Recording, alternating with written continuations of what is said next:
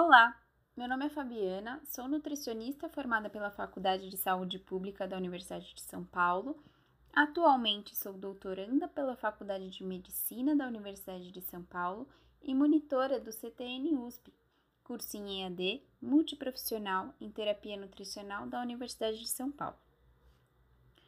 Hoje irei falar de um artigo escrito por James McKendry e colaboradores, publicado na revista Nutrition Clinical Practice em 2020, cujo título é Perda de massa muscular na população idosa em estado crítico, potenciais estratégias terapêuticas. Pacientes idosos em repouso no leito e com imobilização apresentam grande perda muscular que, quando associado com as complicações adicionais da unidade de terapia intensiva, apresentam uma perda ainda mais rápida do músculo esquelético. Para conhecimento, os períodos de imobilização em populações saudáveis demonstraram taxas de declínio da massa muscular em aproximadamente 4% por semana. Ainda assim, no momento da admissão na UTI, 20% a 70% dos pacientes são classificados como tendo massa muscular baixa.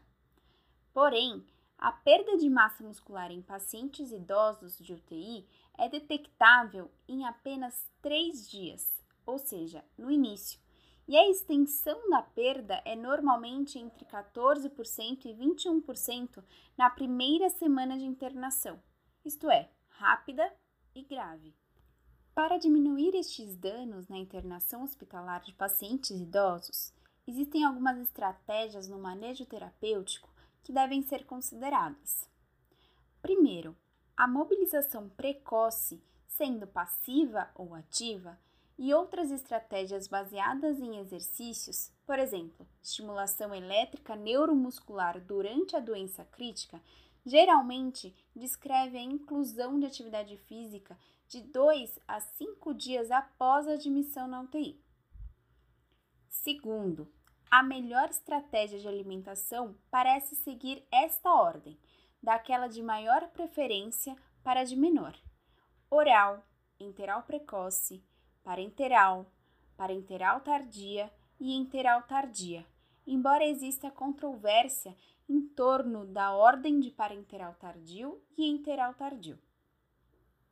Terceiro, para minimizar a probabilidade de hiperglicemia, superalimentação e síndrome de realimentação, é indicada uma dieta hipocalórica com progressão lenta para isocalórica quando apropriado.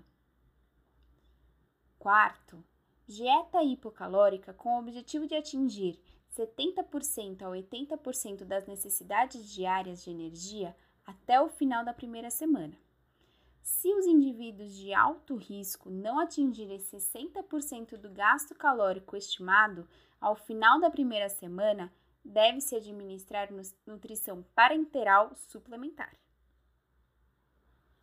Quinta, a Aspen e as diretrizes nutricionais da Society of Critical Care Medicine recomendam 1,2 a 2 gramas de proteína por quilo por dia.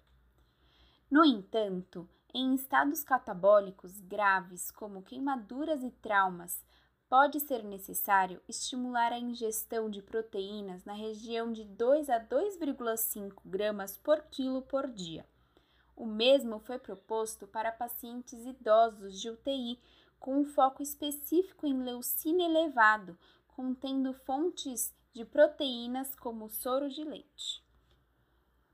Sexta, Alguns autores sugerem que a suplementação de ômega 3 PUFA em alta dose de 1.500 a 3.500 mg de EPA mais DHA pode atenuar a perda de massa muscular induzida pelo desuso durante a imobilização do membro, sendo a administração contínua a mais indicada.